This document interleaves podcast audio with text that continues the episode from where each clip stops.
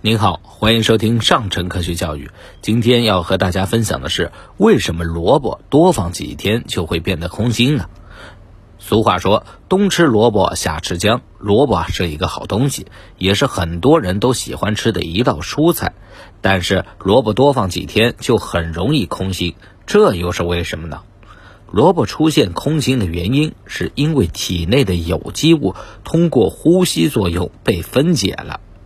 水分呢也会流失，长时间的呼吸作用会导致萝卜的有机物被消耗掉，因此萝卜多放几天就会出现空心的现象，而且营养价值大大降低，口感也不如新鲜的萝卜。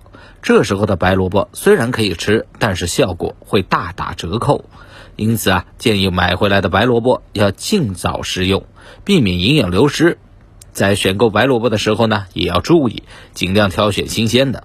那么，萝卜应该如何保存才不容易空心呢？在买回萝卜后啊，要先从根茎连接处切掉萝卜缨子，阻断萝卜向它继续供应养分，然后再包上新鲜的膜，放入冰箱冷藏。